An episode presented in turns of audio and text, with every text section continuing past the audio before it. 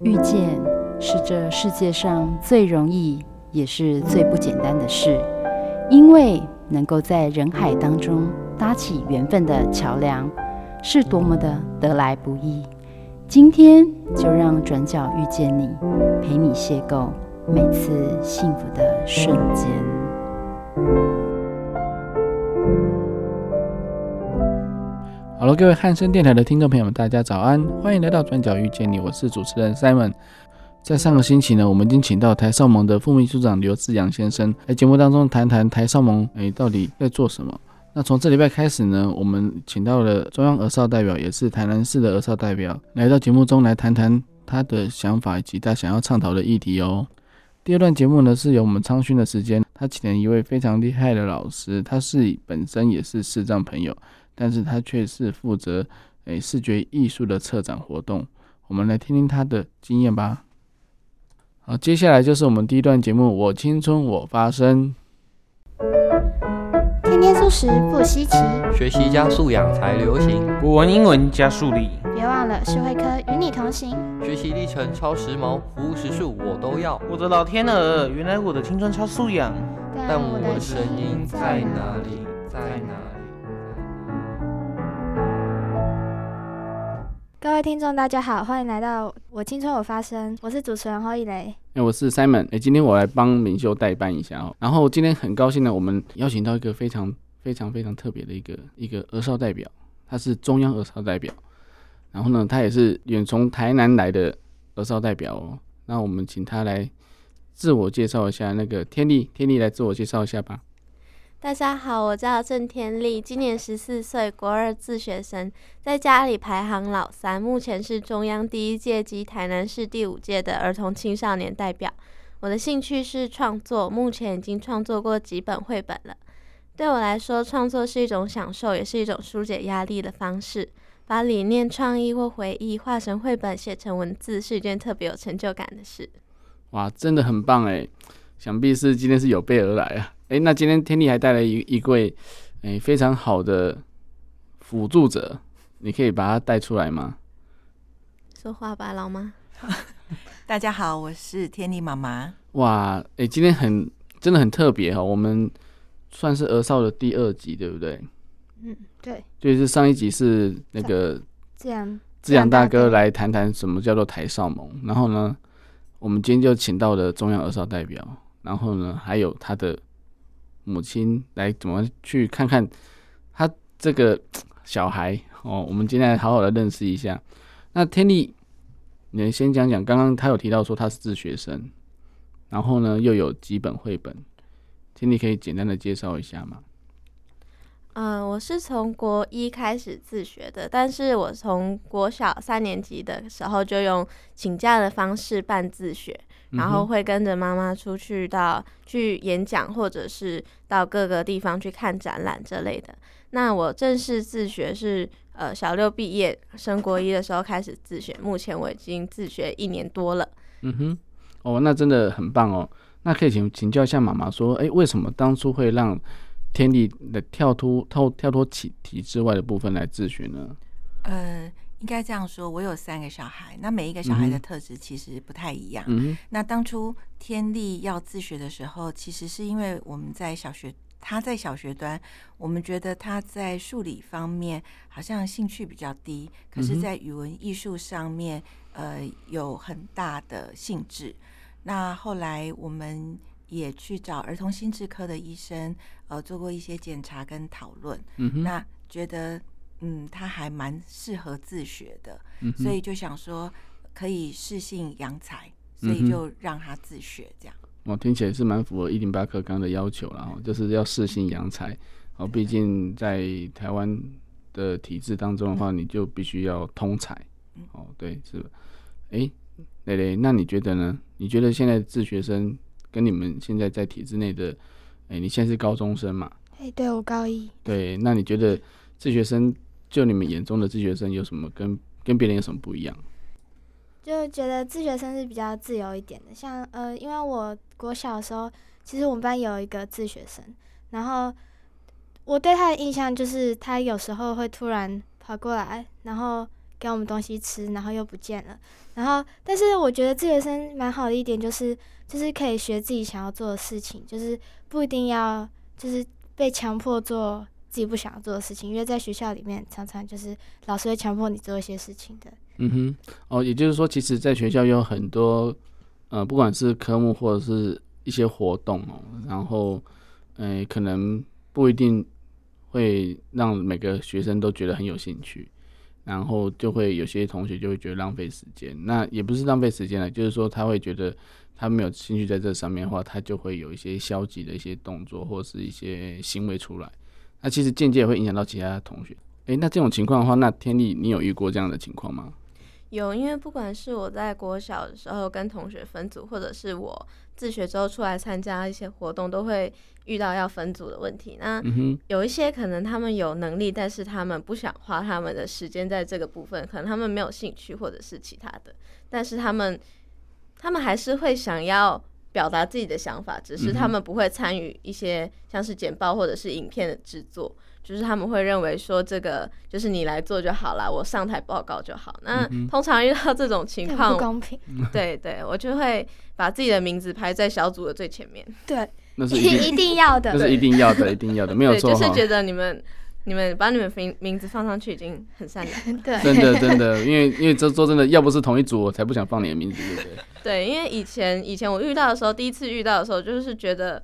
很不高兴，因为凭什么挂了你们的名字，但是你们什么都没有做。然后我回去跟我妈讲了这个状况之后，她就跟我说，反正做了之后，所有的成果就是都是记在你的脑海里。嗯、那我通常会去跟老师说明这个情况，就是让老师知道他们其实什么都事情都没有做。嗯、所以老师在打成绩的时候，就是就算我们这组成绩再好，他们的成绩也会稍微低一点。嗯，这就是所谓的糖分吗？哦，对，對没错。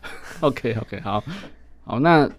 那再谈谈一下，就是哎、欸，就是妈妈在她自学的这一段过程，你因为你说你有三个小孩，对不对？前面两个都在体制内吗？对。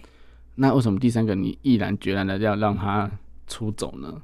呃，第一个就是因为他是老幺，我其实对于自学这个议题关注很久，嗯哼，我自己很想玩，嗯哼。第二个，第二个是我觉得他本身的条件，我觉得也很适合，就是他的弹性，就是以三个孩子来说，我觉得他的那个弹性跟对于新事物的那个包容力是很大的，嗯，然后他也很有冒险精神，嗯，所以我觉得，呃，我就跟他商量说，那我们要不要来试试看？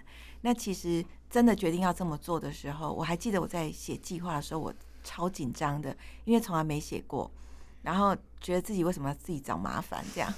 但是等到真的写完之后，就发现这真的是一个可以执行的计划。嗯。而且我我自己很喜欢跟孩子腻在一起，就是、嗯、呃跟他们在一起，我就觉得很幸福。嗯哼。所以我觉得，哎、欸，有一个孩子可以，我可以跟着他一起共同学习，我觉得是很棒的。嗯哼。对，所以。嗯，当我们有一个机会，刚好遇到自学团体的朋友，又就是在分享他们的自学生活啊，然后我觉得一切都可以尝试，我们就勇敢去做了。那当中其实也很意外，就是那个自学团体里面的哥哥姐姐刚好分享到他们去参加高雄市的儿少代表的遴选，嗯，所以这个议题其实也给了我一点。提醒就是说，哎，也许这是天力可以交朋友的机会。因为自学当当时决定自学的时候，我最害怕的就是他的，大家常都会说，哎，他可能没有什么团体生活，嗯，他他的生活可能都是跟我在一起啊，这诸如此类的。所以我就很在乎他的交友的状态，是不是有没有什么其他的方法？嗯、那等到后来真的有这个儿少代表的遴选，台南市有儿少代表遴选的时候，我就让他去尝试。嗯、那很棒的是交了很多的朋友，然后、嗯、呃，就是年纪的的这个分布吧，分布 很广。对，我觉得都开拓了他的眼界，这样、嗯、对。所以这算是在自学过程里面一个很美丽的意外，这样，嗯，嗯真的益者有三嘛，哈，有质有量有多稳。那所以其实在，在呃，就是他的人际关系的拓展上，其实是很有帮助的，是，而不是只有，哎、欸，刚刚讲到那些猪队友，或者说同才之间，就是，哎、欸，可能会觉得说同年龄的同学可能思想上就没有那么的成熟，对，对。好的，那刚刚天理有提到说他有几本绘本哦，跟我们今天的主题有相关哦，你可以来逐一的来介绍一下，就是你绘本创作的过程啊。嗯，我绘本创作是从我国小一年级开始，第一本绘本是因为有一天我妈跟我说了一个关于蜜蜂失踪的新闻报道，嗯，然后因为我常常我也不知道为什么就常常在卖场迷路，嗯，然后就会到服务台去广播。然后，而且他都要服务台广播说：“我妈妈不见了。”哇，这个是非常 非常直接的问题，没错，对。然后我就是听到这则新闻，然后我就想到蜜蜂回不了家的心情，就是可能跟我在卖场迷路一样，会很紧张、很担心。嗯、那对我来说，就是那时候我才七岁，所以对我来说，我觉得回家是一件很重要的事情，因为我不想自己一个人待在外面，就是觉得跟家人待在一起才会有那种安全感。嗯哼，所以。妈妈，我就问妈妈说，为什么他们回不了家？然后是因为什么样的原因？那我以前也是一个问题很多的小孩，我会一直问为什么，不管是什么我都会问一下。嗯、然后妈妈就跟我说，是因为电磁波会干扰他们的，就是头脑里面的导航系统，然后还有跟全球暖化或是喷洒农喷洒农药等等原因有关。嗯、然后他们有一部分可能是因为这些原因回不了家，有一部分是。回到家之后，他们会带着有毒的花蜜回去，然后就会整窝的都死光光。嗯、那那就是大家都知道嘛，蜂蜜哎，不对，花 蜜蜂是用来授粉的。嗯，那他们要授粉，我们才会有水果、蔬菜这些东西可以吃。嗯、那因为我们家里也有种蛮多的果树，嗯，所以那几年就是。龙眼树都没有开，就是有开花，但是它都没有结果，所以爸爸就带我们拿那个毛笔，嗯、然后去一朵一朵帮它授粉。嗯、那那个时候收成就不太好，那就是因为有这些经历，所以我就创作了这本《秘密迷路了》的绘本。嗯、那里面的主角秘密是一只小蜜蜂，我画的就是它跟。呃，其他的伙伴一起出来采蜜，结果遇到农夫喷农药，然后他们就走散了。嗯、那走散的时候，他就开始一系列的找回家路啊，像是什么报警，或者是 或者是找朋友之类的。那后来又因为全球暖化、气候变迁，然后变成有龙卷风，把它又吹走了。就是他好不容易找到，对，就是找到好好不容易找到朋友了，然后又被吹走了。然后最后就是。最后一幕就是他在地上哭，然后有一部分就是在讲说，我觉得地球是所有动物的家，一起的家，嗯、所以我们人类虽然说比较比较高高等一点，高等一点，但是还是要爱护地球，嗯、因为这是所有人的一起的共有的地球。嗯、然后这也是我们关注环境议题的起点，就是创作这本绘本。嗯哼，OK，好，那以琳觉得？你觉得这样子的议题，这样子的那种绘本，你会很很想看吗？我觉得听起来就是蛮有冒险那种，就是会有很多坎坷，就蛮想看的，就蛮想看他发生什么事情的。而且这样这样画的话，小孩应该也蛮想看的，就不会像那种很多字的那种书，然后看的都懒得看这样。嗯哼哼哼，对啊，其实其实在，在在蜜蜂这个议题，好像连好像迪士尼的电影也都有嘛，哦，就是哎，就是就是。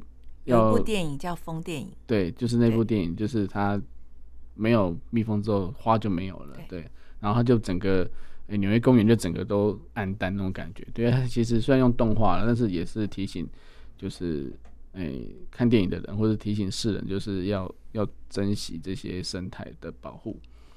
好，那第二本书是什么呢？要介绍的是什么？之后就是因为。陆陆续续，妈妈她有给我们看一些关于海洋环境或者是全球暖化议题的这些议题的新闻，或者是一些影片。嗯、然后像是还有给我们看一个影片，就是海龟的鼻子里面有吸管，然后就是要把它拔出来的过程。那、嗯、那个过程其实每一次看我们我们三个，就是我跟我姐姐都会很难过，就是很想哭，因为我们觉得。鼻子被插进一个东西是很可怕的事情，然后还要把它拔出来，然后就流的都是血。然后我们还有看一些新闻，就是说被易开罐的塑胶封膜就是缠住身体，然后让他的身体扭曲变形之类的。后来就是我促使我写下这本绘本，就是因为我看到一张报纸上面有海马卷着棉花棒在海里漂浮的照片，那我就想说这棉花棒。不应该出现在海里，所以我就跟妈妈一起讨论，然后写下了这本变装秀。故事里就是请这只海马来当主持人，棉花棒就是他的麦克风，因为他刚好是嘟在他的嘴巴前面的，然后他负责负责主持这一场变装秀。那每一个上台展示的动物都是用变装的讽刺形式，把乐色在他们身上具体的呈现，像是、嗯、呃寄居蟹或者是海海马、海龟这些。嗯哼，那像是。有吞食渔网噎住的海龟，它就是扮演蜘蛛精。嗯、那鼻孔插着吸管，就是假装它是一个呼吸器。嗯哼哼。那那后来我的比较特别的是，我的蝴蝶叶那边有画了很多很漂亮的星星点点。那不知道人可能会以为那个是漂亮的夜空，但它其实是海里漂浮的塑胶微粒，就是它很漂亮，但是它非常的危险。嗯哼，嗯嗯。那在做这本绘本的时候，我就有跟妈妈讨论过，人类到底是一个什么样的存在？它到底是高等生物，还是来破坏环境的？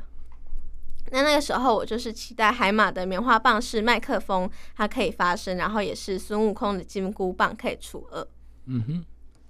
那那时候我就是觉得说，环保，哎，不对，环境的保育应该要放长远来看，只有永续才是对所有生物最好的、最大的利益。嗯哼，那我这本书也有放蛮多的伏笔，其中一个就是封面互相撞击的那三颗球，那个球叫牛顿球，就是代表世间万物都是互相影响的。嗯哼，那封底的动物举牌抗议的画面，就是凸显这场变装秀诡异的气氛。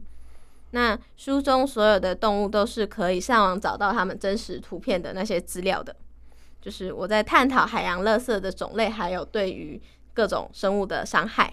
嗯哼，那书末有一句话是说，从哪里来就回哪里去的伏笔，就是让读者要反思这个问题的根源就是我们，就是人类。那末页我有用镜面纸，就是它可以倒映出呃我们的长相的那个那种镜面纸，然后贴成一面镜子的样子，那就是要表达说正在读书的，就在阅读这本书的你，就是也是破坏环境的一员之一。嗯嗯嗯嗯嗯。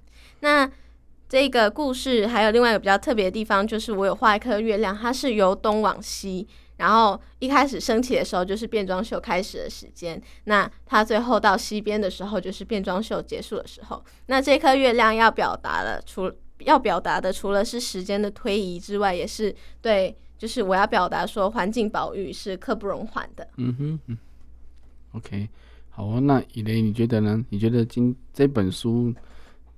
哎，刚听你大概介绍完之后，你觉得哪一部分最有最有感觉？不是，我觉得其实他他很用心在这本书上面，因为我刚刚其实有稍微看了一下这本书，其实我很多都没有就是发现他其实有要讲这么多的事情。然后刚刚看了就是里面画的都是呃像是塑胶袋缠在呃乌龟身上啊那些，其实都是真正有看过那些照片的。对，其实就是蛮印象深刻的。嗯哼。那你你有针对海洋这些环境的部分，你有什么样的那种感觉呢，或者是什么嗯想法？你说环境保育这部分嘛？对啊，像呃，因为其实之前有看过很多，就是像很多种照片，就是海边很多垃圾啊，然后就是像海海海底也会有垃圾，然后像很多呃动物会误食这部这方面，所以就是觉得就是减海洋保育真的是。必须要赶快做的事情，不然会有很多海洋生物会因此就是生生命就这样没了。对，嗯哼，那其实一些海洋的垃圾里面也会影响到珊瑚，对不对？哦，对，会有珊瑚白化的问题。嗯哼，对，所以其实海洋越来越温暖嘛，就是全球暖化的的结果。哦，那其实珊瑚白化之后，它会影响到很多一连串的一连串的一个反应哦。所以，诶，那你你有去过其他就是我们？除了台湾本岛之外，哦，就像天理啊，还有以雷，你们有没有去过其他就是离岛部分，然后有去看到很多垃圾吗？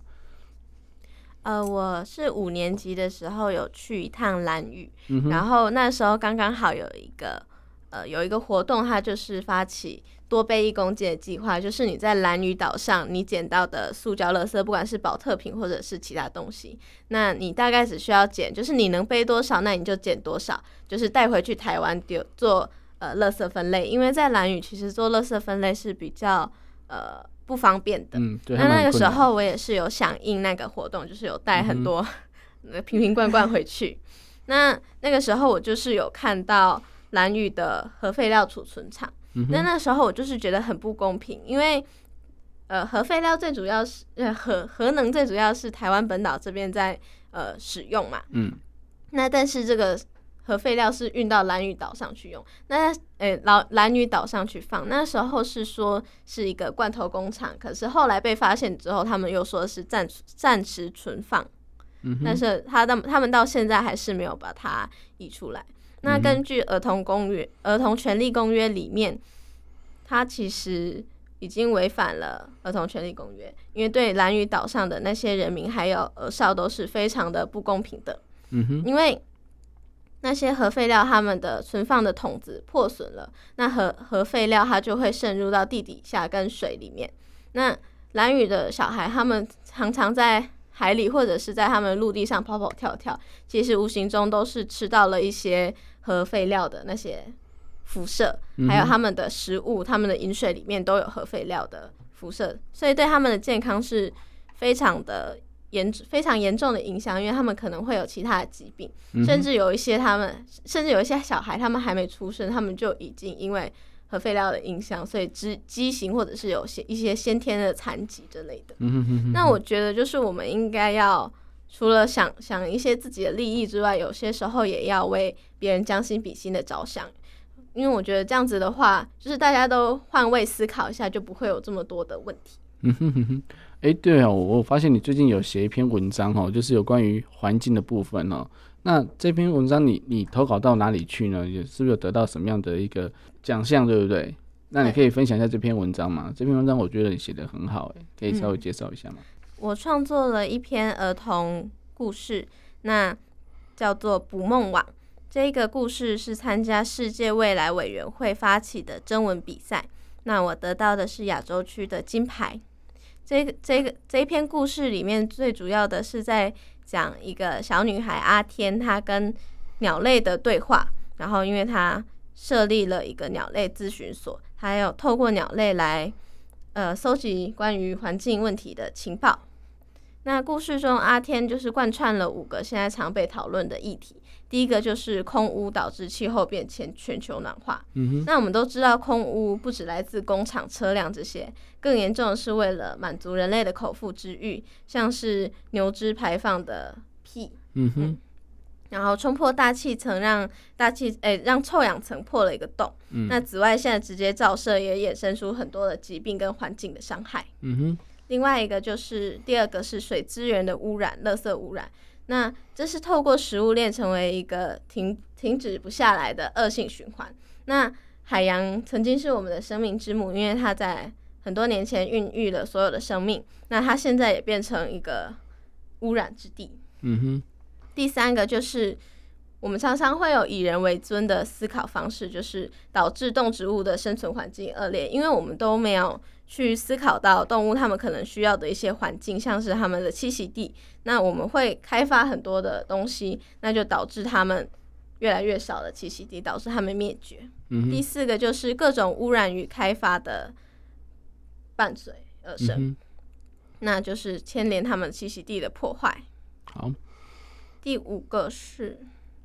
第五个就是我们人类常常会有傲慢无知的态度，还有自私的做法，像是一个超前开发的国家，它排放的废气，还有制造出来的垃圾，都会随着气流跟洋流飘到世界各地，一样会影响到未开发国家，还有其他的国家。那这也是非常不公平的。当我们忽略一己之力所造成的影响的时候，这个地球就岌岌可危了。嗯哼，哇，那真的很不错诶。所以你在最后的结论上有没有？诶、欸，奉劝大家要做些什么事情呢？嗯，故事中捕梦网的“捕”是用捕捉的“捕”，是一个重要的意象，嗯、就是运用捕梦网捕捉好梦的传说，相对比农夫会用网子捕捉鸟类的恶劣行为来寄托寓寓意。嗯哼，那一开始农夫是用捕鸟网围堵偷吃作物的鸟类，那再到阿天剪破鸟网救鸟，然后再后来就是透过他设立了，就是透过这个事情，然后他设立了一个鸟类咨询所，然后就开始跟很多的鸟类，就是来找他的鸟类介绍为什么现在的环境会变成这样。那那那些鸟类也告诉他，就是告诉阿天他们看见的环境污染、环境迫害。嗯，哎、嗯，对啊，所以天地这个故事，听说好像在好像在二零二一年要要发行出书，对不对？对。哇，那很棒哦！所以听希望那个听众朋友，如果真的到时候这本书出来的时候，要好好的来阅读一下哦。那最后天力有没有什么要再提醒大家的呢？其实《儿童权利公约》中有说，儿童的生存与发展、健康权还有最佳利益都应该要得到保障。那全世界气候变迁、生活环境的恶化都已经严重的影响儿童的权利。从马拉拉他说的一支笔、一本书、一个学生、一位老师都可以改变全世界对教育权的争取，再到呃二零一八年瑞典女孩她说的 Fridays for Future 对环境安全的诉求，都给了我们很大的启发。就是年龄不是问题，只要坚持做对的事情，都是我们才我们该效仿的勇气。那我也期许我们能在持续关注生态环境中，透过创作传递见解与价值。不论是大人或是小孩，如果能在作品中得到提醒或改变，这都是我在社会参与中最开心的事情。嗯哼。好，那我们今天非常开心能请到天丽跟天丽妈妈。那我们下下礼拜会请到天丽跟她的姐姐来分享。那今天我青春有发生的节目就到这边哦。我是主持人侯以雷，我是 Simon。我们下次再见，拜拜。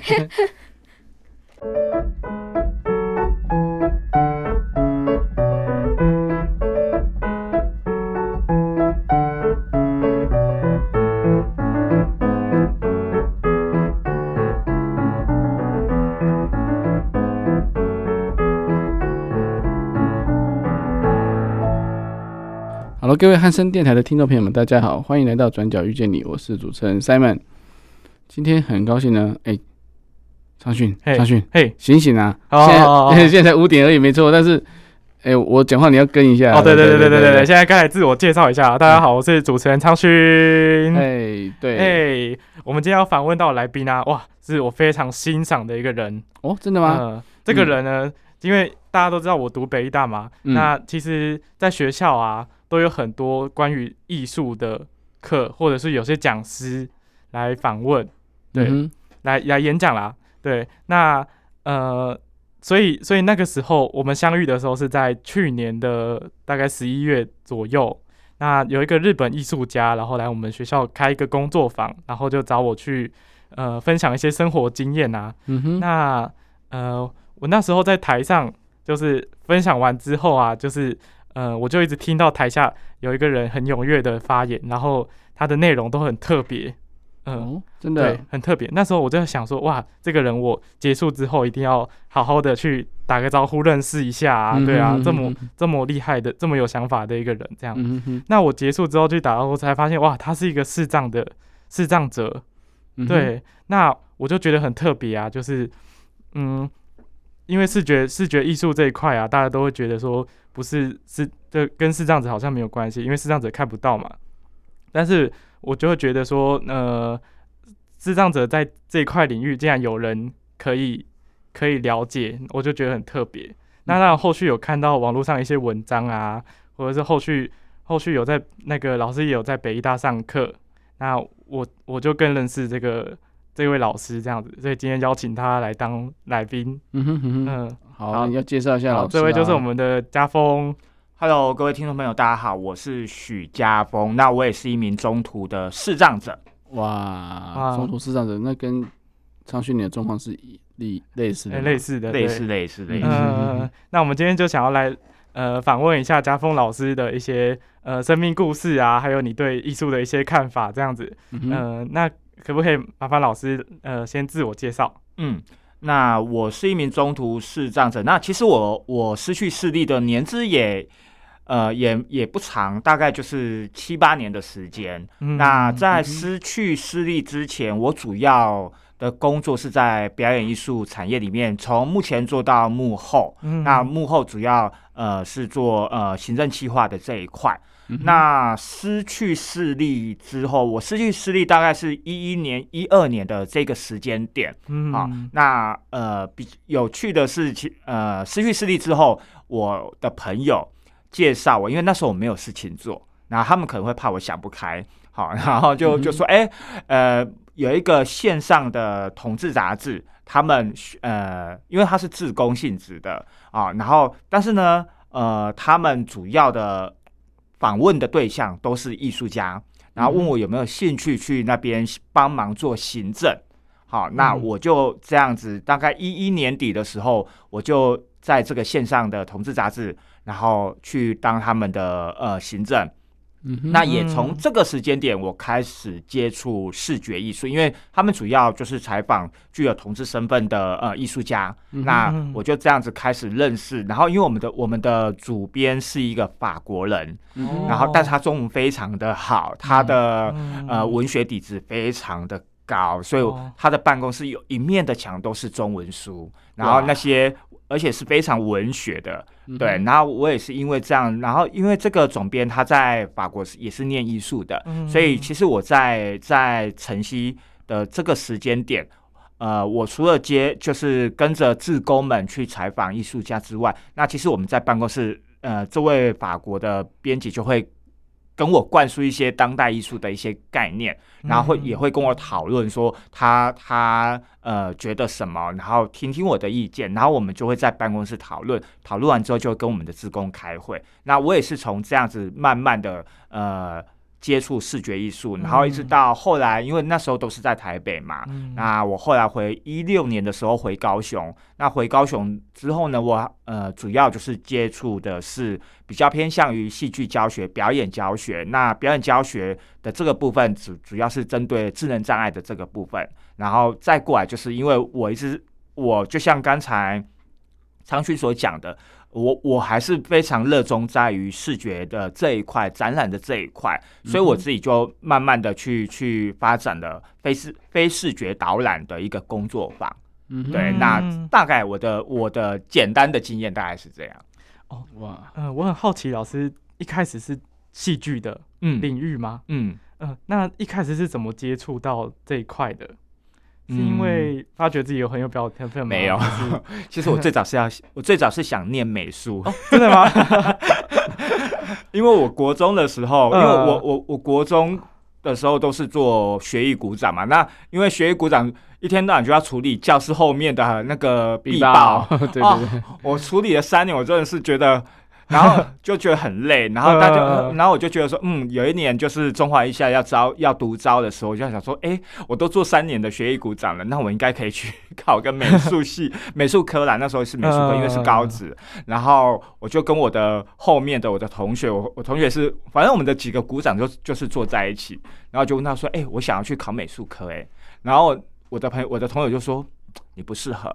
你适合去考影剧科。哦，我说哦是哦，而且我还傻傻的，我说哦是哦，还认真的思考说为什么不行？对，对我还想说，哎，原来我适合影剧哦，然后我就去考了啊，结果我就考上了。对、哦，那我考上之后，我就我就很庆幸我没有考美术科，因为美术科的学生一天到晚都在画图，教对，而且他们、嗯、他们每天都要赶作业，嗯、他们每天都要交几张素描、几张水彩，嗯，然后就是他们啊，只有我们影剧科是每天可以准时下课的，然后其他的音乐课、舞蹈课都要留下来要做练习呀，嗯、对，然后嗯，一直到后面，反正就从那个时间点，从我高中开始，我就。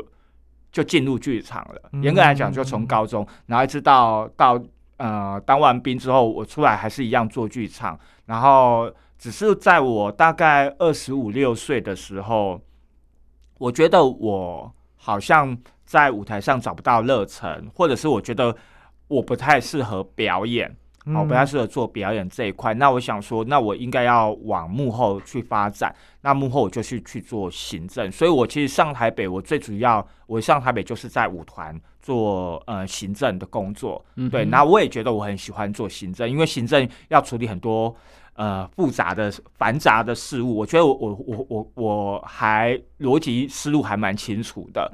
对，所以我就就开始做这些。对，所以我一直一直到我失去视力之前。就是都是在表演艺术领域嗯的这边。嗯嗯、那老师失去视力之后啊，就是对于你做行政这个工作有什么改变吗？就没有做啦，就没有做了吗？应应该应该不太一样。呃，因为我失去视力之后，其实有一段时间我是算是没有工作嘛，作其实也没有很长。对，那就是我朋友就介绍我去线上杂志了嘛。嗯、那其实那时候我还有些微的视力，我就靠那个，我就只有一个眼睛，然后呃，我的右眼还有些微的视力，然后我就、嗯、我就必须要带着一个好几倍的那个放大镜。哦，对，我那时候还没有学会语音，对，嗯、那时候那时候我就是还不。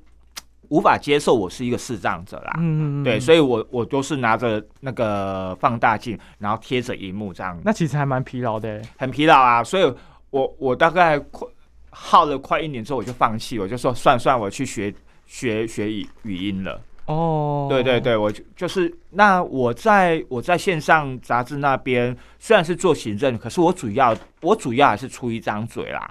嗯，对我就是主要就是跟我的。跟我我们的总编讨论说，我们这一期的方向是什么？然后，因为我们是属于自工的，那我就会找，然后我们的自工可能就是那时候的大学生们，对于呃译文、对同志译文的这一块有兴趣的，那我们就找就是找他们来开会，然后告诉他们说说，哎，我们这一期或者是我们下一期的杂志，我们想要走什么样的方向？好，我们预计要找哪些艺术家？那谁有兴趣？我主要是做一些人力。调配的动作，以及以及事后他们去催他们的稿，哦，就是一些档期 档期的安排，对对对对对，我一天到晚在催稿这样子，对对对，所以其实，在事后的行政的这一块，可能就会有一些跟呃以前的行政不太一样，可是因为那也因为属性不太一样，嗯哼，对对对对对。哎，老师还没有提到，就是说，哎，老师是怎么情况发生就是视力的这个问题的？我是因为视网膜病变，对、oh. 我呃，在一一年的时候，呃，这也我常常跟我的朋友们讲，就是说那时候我我那一整年我都在感冒，嗯哼，对，然后那一整年我都啊，然后那一那一年呢，我刚好我们的团队不是舞团，好，呃，就接了，就陆陆续续接了很多的大的案子，包含艺术节，包含下乡巡演。对，然后我我因为毕毕竟我我要带下乡巡演的这个部分，所以我还带一批学生，然后呢从北演的就往往南部跑，对，然后北部有北部的工作，南部，然后我就这样子，呃，那一年我就不知道为什么我就一直感冒，嗯，然后一直一直都治不好，嗯，那当然我也没有认真去看医生，我就是去买成药，然后直到直到快接近年底的呃年终的时候。我们的案子快告一个段落，然后我们的呃团长就叫我去看医生，就说你好好休息，我给你一个礼拜的假，你去好好的去医院检查。然后我就先去我们的一个我常常去的一个家家医科的诊所，然后他就发现我的肺有问题，然后马上帮我转接到大的医院，然后我就急嗯。呃我就是从急性肺炎，然后引发一些器官的一些病变，嗯，然后影响到眼睛。对对对，那时候医生是说，可能是那时候我的眼睛是最脆弱的，嗯哼，对，所以病毒往往往那个地方跑，嗯哼，对，那所以当我整个清醒之后，我一只眼睛已经失去视力了。嗯哦，其实就是说，因为你你身体过度疲劳，对，对，然后消耗过度，对，然后你的你的所谓的抵抗力就下降，对对对对，那看哪边的。最弱的地方，他就会。对对对对对，因为我在医院待了两三个月啦，哇，就 我昏迷了将近将近呃快半个月，就是昏昏沉沉的。对，我也不知道我那我那半个月怎么怎么过的这样子。嗯对，直到我清醒，就是就就就一个眼睛就就看不见，另外一个眼睛就是整个也模糊了这样。嗯，那老师当下有什么想法吗？或者是觉得说呃生活会变得很困难啊？我就是突一气之间就行动变得很不方便，嗯、那你当下当下呃会不会觉得是一个很大的打击，或是呃会想到以后吗？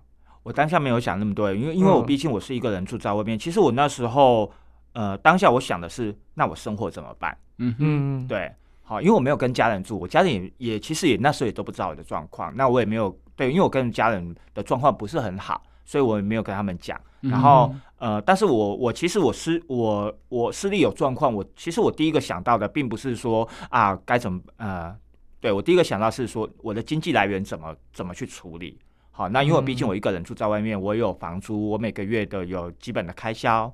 好，嗯、那我有，好些年我都是在处理这件事情。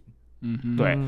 然后这些比较属于呃，可能是比较属于阴暗面的这一块，或者是对于未来这些比较茫然的这一块，都是在整个过程当中慢慢的，也就是说，当我的经济来源有有有开始有一些稳定了，好，我才有意识到说啊，天哪，我看不到，然后我接下来行动要怎么办？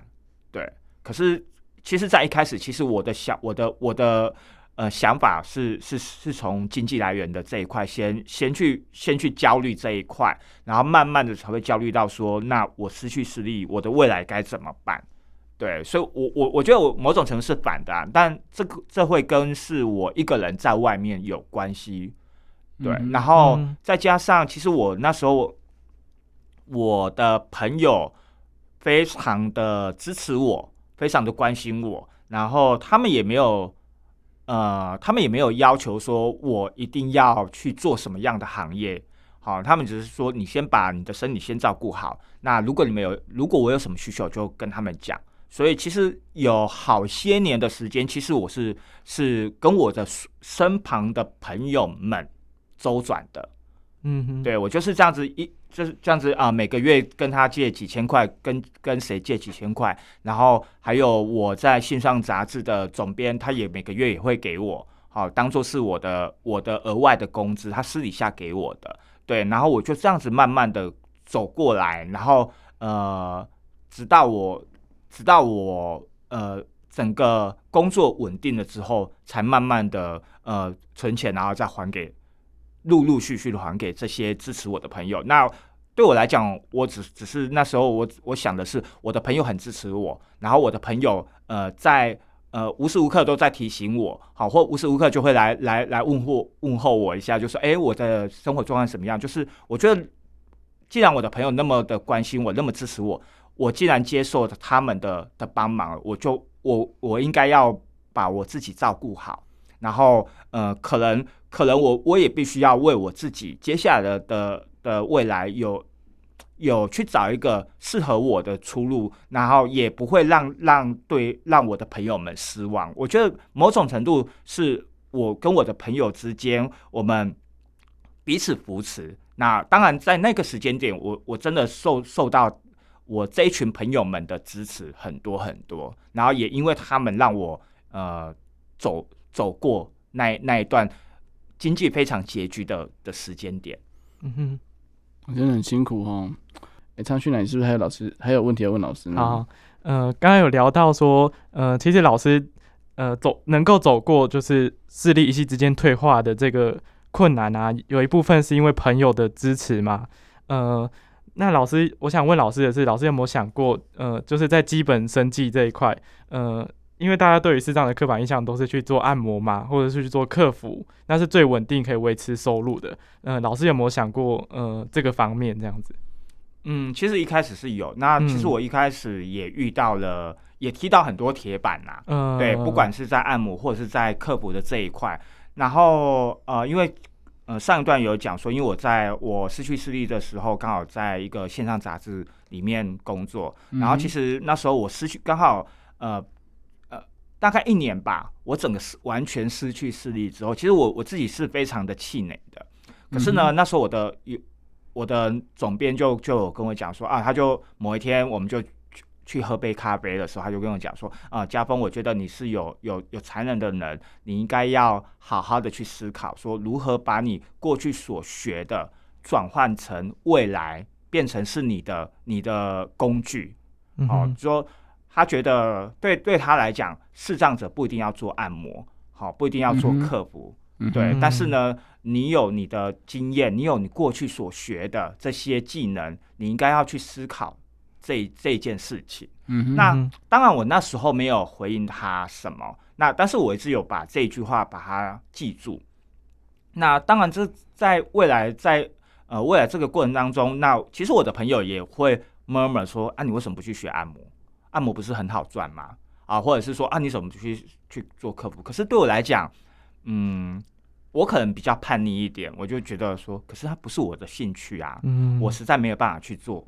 对，然后所以我也在这样懵懵懂懂的，或者是很跌跌撞撞的走过了那几年之后，直到呃一五年底的时候，因为一四年的时候，因为我们做了在台北艺穗节，那我高雄的朋友就问我要不要做戏，我说好啊，那我们就开始做了。然后在做这个戏的时候，因为我不停的南北跑。然后就被我以前的一个剧场的老师叫卓明卓老师，他发现我不停的出现，然后他也知道我是视障者，然后他刚好是在呃高雄的新路带智能障碍的呃戏剧班，所以呢一五年底的时候，他就他就 cue 我，就说：“哎，家峰啊，呃，我我想要退休了，那你有没有兴趣来接我的班级？”哦，对，然后我就是。我也觉得很好，很有趣，因为其实我本来就我对教学这一块我本来就不陌生，所以我就说哦好啊，那我就去啊。然后我就开始从一六年开始，我就在高雄的新路，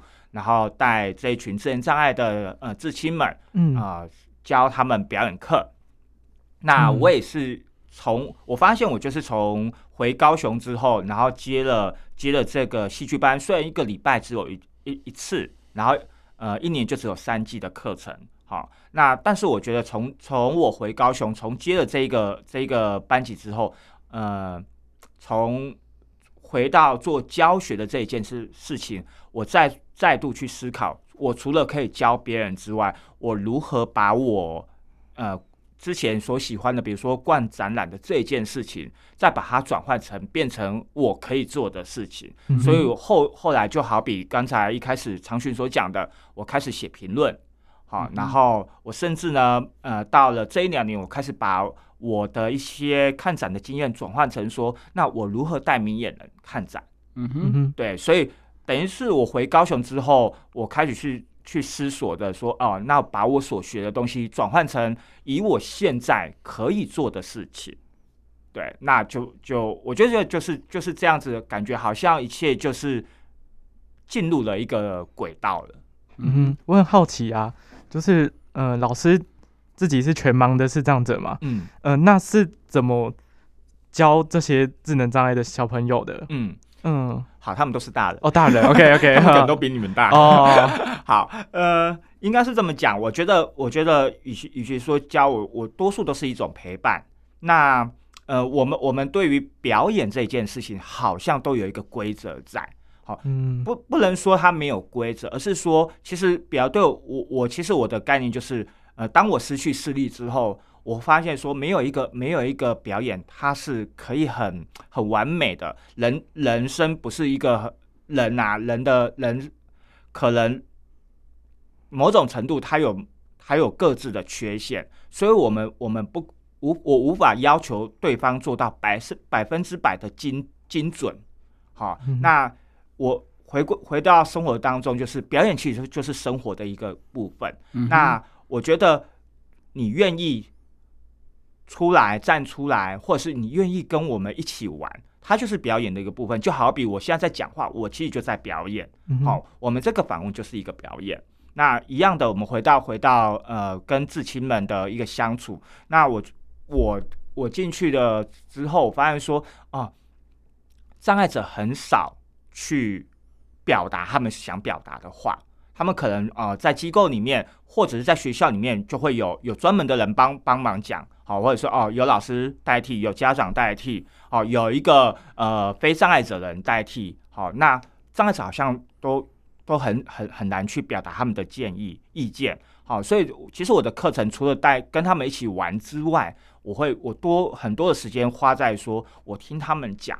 好，比如说我们分分组上课，那我会告诉他们说，哎，我们今天的关键字是什么？好，秋天让你们大家联想到什么关键字？好，每个你看一个人提出一个关键字，十个人就有十个关键字，那十个关键字大家去分分开分两组，哎，一组就有五个关键字哦，五个关键字你如何把它组合成一个秋天？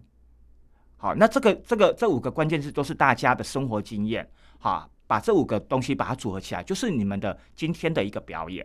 好，表演完了之后，我们请另外一组来分享，说：“哎，你看到什么？嗯，对，你看到对方表演什么？你喜欢什么？不喜欢什么？对，嗯、那我觉得他某种程度，我希望我的我的我的呃表演班是大家都有机会啊、呃，透过呃彼此的讨论，好，大家一起去讨论我们要做什么，大家去发想，大家一起去去欣赏跟一起去讨论。那这是我我在带我们呃我的至亲的这些表演班的我最主要的一个一个核心的一个内容。嗯哼哼，哎，所以老师在教学的时候，哎，你怎么样去指导学生，不管是他的动作啦，或者说他的一些观念呢？嗯，呃，动作的这一块，其实我无法，嗯哼，我必须要很诚实的讲，说我无法，因为毕竟，毕竟，呃，至亲们的的，有时候他们。呃，对于动作的想象，其实跟跟我我在剧场的这些专业演员的想象其实不一样了。今天如果面对一个专业演员，我可能可以很直接告诉他我的需求是什么。嗯哼。好，可是对于呃至亲们可能不一样。那其实我重还是一样，就回到回到一个点，就是我们会请请其他的人一起看。好，那我只要你不要你不要背对我，好，或者是说好不要怯场。我们我们鼓励我鼓励学生好上台。你愿意讲，好，你愿意上台，你愿意讲出话，先把先愿意登台，然后愿意讲话，愿意上台做动作，不管你做的对或错，那都没关系，因为重点不是你表演对跟错，重点是你愿意表演。所以对我来讲，呃，我的我的呃至亲的呃表演表演课，并没有所谓的标准的对错，但是我希望是团体一起，好，大家。大家有人有人不愿意上台，大家一起鼓励他。好，有人如果有人，比如说有人在在我们表演课当中可能无缘故发发脾气，那大家要怎么去去安抚，或者是说有人欺负谁？哦，很长就是我们里面会会有这样子。那我们我们可以怎么去处理？那我们大家可能是不是要中途要停下来讨论说，哎，为什么他要讲这样的话？为什么你要讲那么凶的话？为什么你要讲脏话？